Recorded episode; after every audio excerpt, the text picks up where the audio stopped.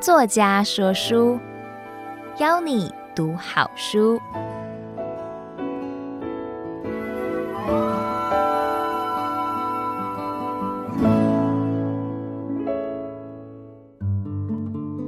您好，欢迎收听爱播听书 FM 制作的书宅音频作家说书。啊，今天是由我来说啊，我叫叶延都，我为您挑选的书呢，是我自己的一本科幻小说。我希望利用这十五分钟时间呢，向您大致介绍这本书跟这本书后面的一些故事，希望您喜欢。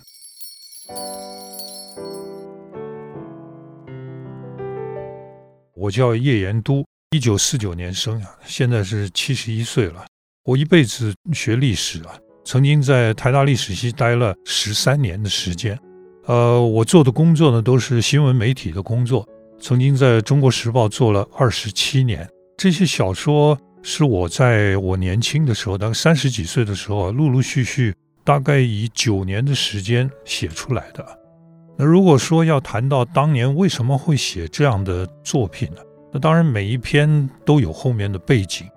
总体而言啊，就是工作的关系跟我在求学的时候所思考的一些问题，在那个年头资讯并不是非常容易取得。啊，但是呢，我很幸运的，我得到了一些蛮深入的资讯。利用那些资讯为基础，我渐渐自己思考说：哦，如果说这些事情真的发生的话，会出现什么样的状况？最后变成五篇科幻小说，变成这本书。这是一个科幻书，呃，希望这本书呢能够带给您一些思考。呃，主要思考的方向就是呢，未来的科技可能有更进一步的发展。那那个时候的人类社会会是怎么样呢？有什么样的人会做出怎么样的事情呢？这个就是这本书里面所要谈的。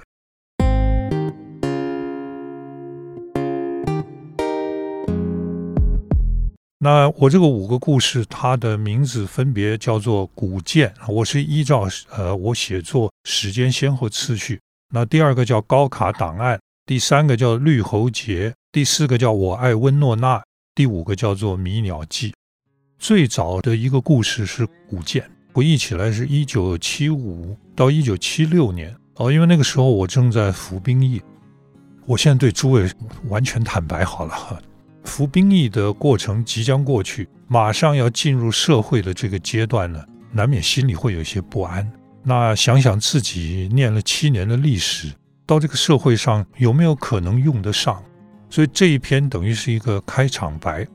那将近退伍的时候，可以完全定义为科幻小说的第一部就是《高卡档案》。因为我在快退伍的时候，军队里面的工作比较轻松了，所以有时间呢，跑到我服役单位的图书馆里面去坐一坐，读到一篇报纸上的报道。当时正是推行两个孩子恰恰好的年代。当时台北有一间医院对外宣称。说他们准备推行一种技术，那就是把男性的精液设法做一某一种程度的分离，把带 X 型的精子跟带 Y 型基因的精子设法把它分开，用这人工受孕的方式让他的妻子怀孕，那大概就有百分之八十到九十的几率这一胎可以生男。那我看了以后就觉得说这件事情是非常危险的一件事情。可能直接导致于下一代的男女性别比例不均衡，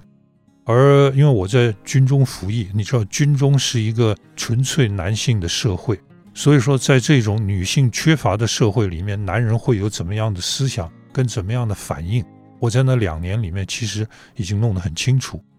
可是我只是一个即将退伍的少尉军官，人微言轻，那要怎么样提醒这个世界上的人注意这个问题呢？所以最后我想到一招，诉诸于文学，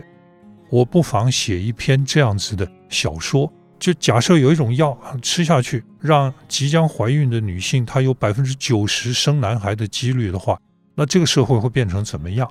因为如果说想要把这个构想写成一个科幻小说的话，它里面涉及的人物非常多。可是我当时二十七岁，我只有两个经验，一个叫念书，一个叫服兵役。跟女性接触的经验也不多，那怎么办呢？学历史啊，必须接触到非常非常多的档案资料，所以呢，这篇小说我最初采取的是档案写作方式，就是假设一个执行这个计划成功的一个人，他从一个年轻的中级军官，因为执行这个计划成功，一直升到一个老将军退休，设定在他退休的前夕，他把他这一辈子的经历做一个回忆。然后翻阅跟他有关的这一辈子的档案，这篇小说的名字叫做《高卡档案》，它就是这样子来的。其实呢，是一个不得已之举啊。这个小说今年再度推出的时候，我因为我重新看、重新校对嘛，发现了一些事情。《高卡档案》这篇小说的最后一句是他就是那位老老将军和他那仅有的两个女儿。那这个什么意思？就是因为依那个小说所设定的背景，吴永浩将军主持这个计划的人，他对于这个生男药剂是再清楚不过了。他要偷偷摸摸的带几颗回家给他太太吃是毫无问题的。可是他只有两个女儿，表示说他相信一对夫妻应该生男孩或者生女孩是上天所决定的。不是人应该去用人为的努力去改变。那我所要强调的是这个。写完了这个小说，当时我二十七岁，还没有结婚。果然，我结婚以后生下第一个小孩女儿，第二个小孩还是女儿。那个时候我就觉得说，是不是我老早就把天机给泄露了啊？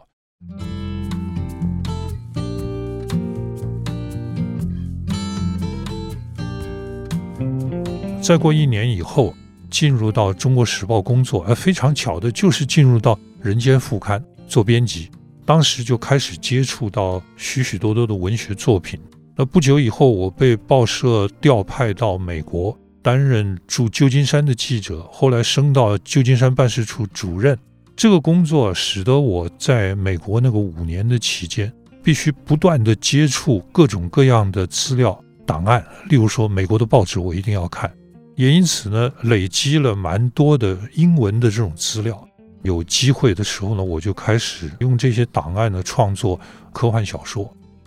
那当时创作的第一篇是《绿喉节》，刚刚写的时候，恰巧碰上《中国时报》举办时报文学奖，那年是第一次有科幻小说成为一个单元名。结果呢，这篇《绿喉节》落选。那第二年，那个这个奖又办了。于是呢，我改到另外一个方向，气象站为背景，写了一篇小说，叫做《我爱温诺娜》。那个温诺娜是一个台风的名字，就是以台风作为一种气象站的武器。当年为了这个事情呢，我曾经拜访过台湾大学大气科学系空军的气象连队里面的一位哦老长官，还有就是中央气象局名主播。任立于先生承蒙他给我很大的帮助，那这个是我爱温诺娜。后来这篇呢评选为时报科幻文学奖里面的科幻小说首奖。所以说，绿喉节跟我爱温诺娜这两篇的命运真是天差地别啊。那又过了一段时间呢，我有一段时间呢很喜欢观鸟，有一段时间因为买了一个苏联制的望远镜啊。就认得了一批观鸟界的人，他们告诉我一些迷鸟入境的事件。那么，于是呢，我就利用这个写了一篇科幻小说，叫做《迷鸟记》。那个就是以这个候鸟来携带病毒，对另外一个国家展开生物作战的故事。过了一年，就有出版公司来找我说，不妨出一本书。于是，这个书就第一次出版。那当时我用的名字叫海天龙战，这个是清末民初有一位有名的诗人叫做苏曼殊，他有一首诗里面的一句，所以海天龙战写玄黄了，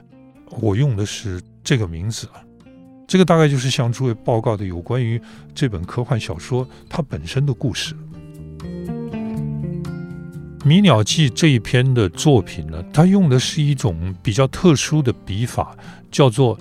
多重第一人称叙述法。呃，《迷鸟记》的这个故事发生在一个星期之间，一共有六天。这六天所发生的事情呢，我是用五个不同的人的口吻来加以叙述。那么这五个不同的人呢，他们的这个国籍和文化、他们的宗教信仰背景、工作是完全不一样，居住的地方也因此呢，迷鸟的这一件事情，这五个人里面只有一个人知道全貌，其他的那四个人呢，都只接触到了这个事情的一部分。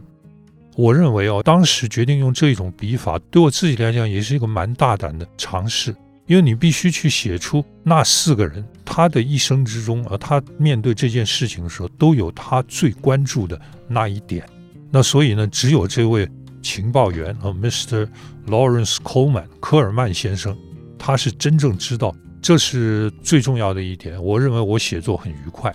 那第二个呢，就是。候鸟的这件事情，是我接触了那些观鸟以后，我发现的一个非常值得我们关注，可是呢，一般的社会人士完全忽略。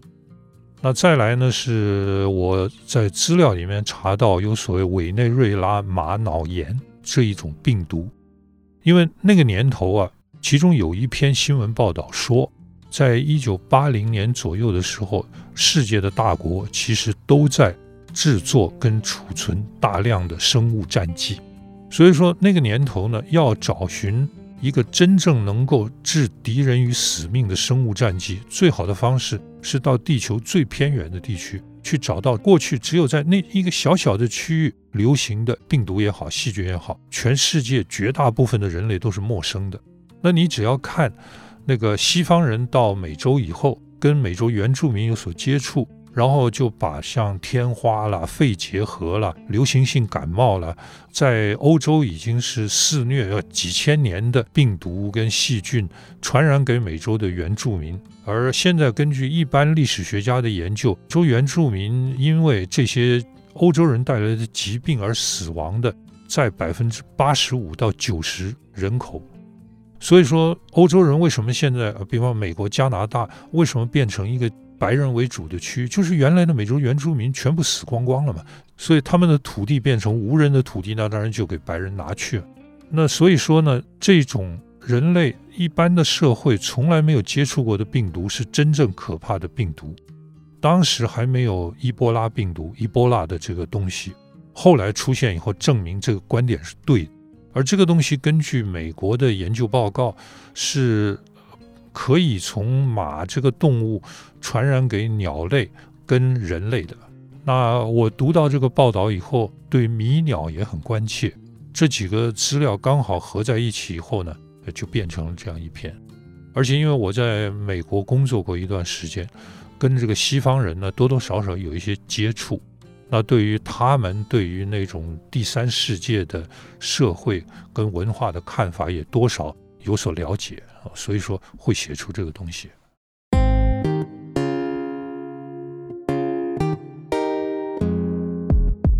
我对于所谓人性的体验是这样：人性是很复杂的东西。我非常反对那种单纯的认为人性本善或者是人性本恶。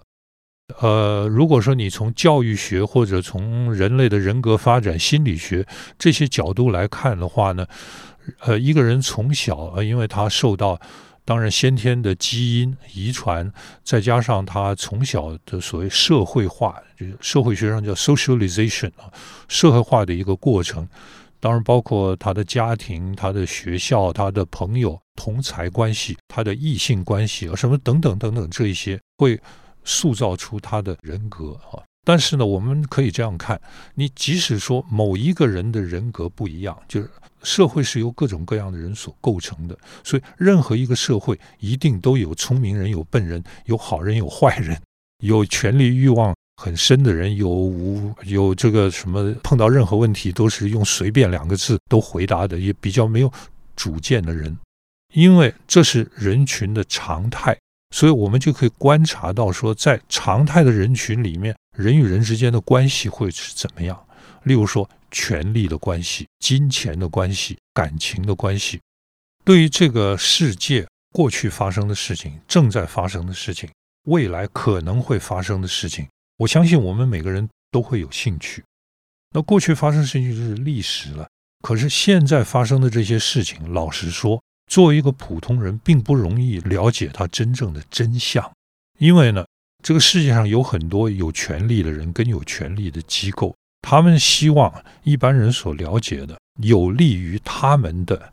事情，不利于他们的事情，他们都希望把它给盖起来。基本的形式是如此。那所以说呢，我们要怎么样才能够理解到现在的世界所发生的真实的情况呢？尤其是因为现在的新闻媒体已经变化了，就是任何人都可以在网络上面发表言论，也不必经过查证。所以说，真相的追求就更加更加的困难。这个时候呢，就是对于一个观察者的那个经验，还有他去设法到各处去找资料，这两点就变得非常非常重要。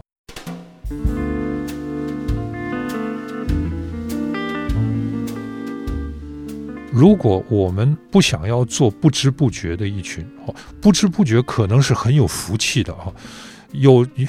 了解的越多，就叫做匹夫无罪，怀璧其罪，可能并不是好事啊。但是呢，如果说哦，您愿意看这本书的话，表示说您可能不愿意做那些不知不觉可是有福的一群。那么我们可能没有办法充分的了解这个世界。那但是呢啊，只要我们能够不停地尝试着去了解，我们应该可以发现到，剥除表象，直指问题的核心，近似的真相，然后呢，更能够明白我们自己跟别人做这样的事那样的事的时候的理由跟意义，然后我们才能够了解说，我们自己跟别人做的究竟是什么，为什么要去做。然后呢，如果说我们找到认为是对的事情的话，那你就去做吧。其实这个概念呢，是在《海天龙战》第二次出版的时候，我已经在这个当时就提出了。这个书呢，已经是这么多年了，那也是承蒙了好几家出版公司啊，他始终认为说，或许这个书仍然有些价值。那我只是希望透过这些故事呢，让大家。能够了解，就是这个世界上有许许多多的事情，每天每天都都正在发生，它可能会影响到你我以后的这些生活、工作跟我们的一切。那啊、呃，永远呃要注意身边发生什么事情，追寻真相，不要很轻易的就信了各种各样的宣传，或者是那些有问题的资讯来源。说来说去，还是一样的。学历史的人是在追寻历史的真相了，那么这个从事于新闻报道的人，就是追寻的就是目前所发生的事情的真相。那么我最后的感言就是说，真相并不见得是善，因为人类有非常邪恶的一面啊，历史有非常邪恶的险。希望大家都能够对世界真实的情况产生真实的兴趣，不断地去追寻。那么，我是叶延都，希望您喜欢今天的节目，呃，希望将来我们有机会能够再见，好，谢谢大家。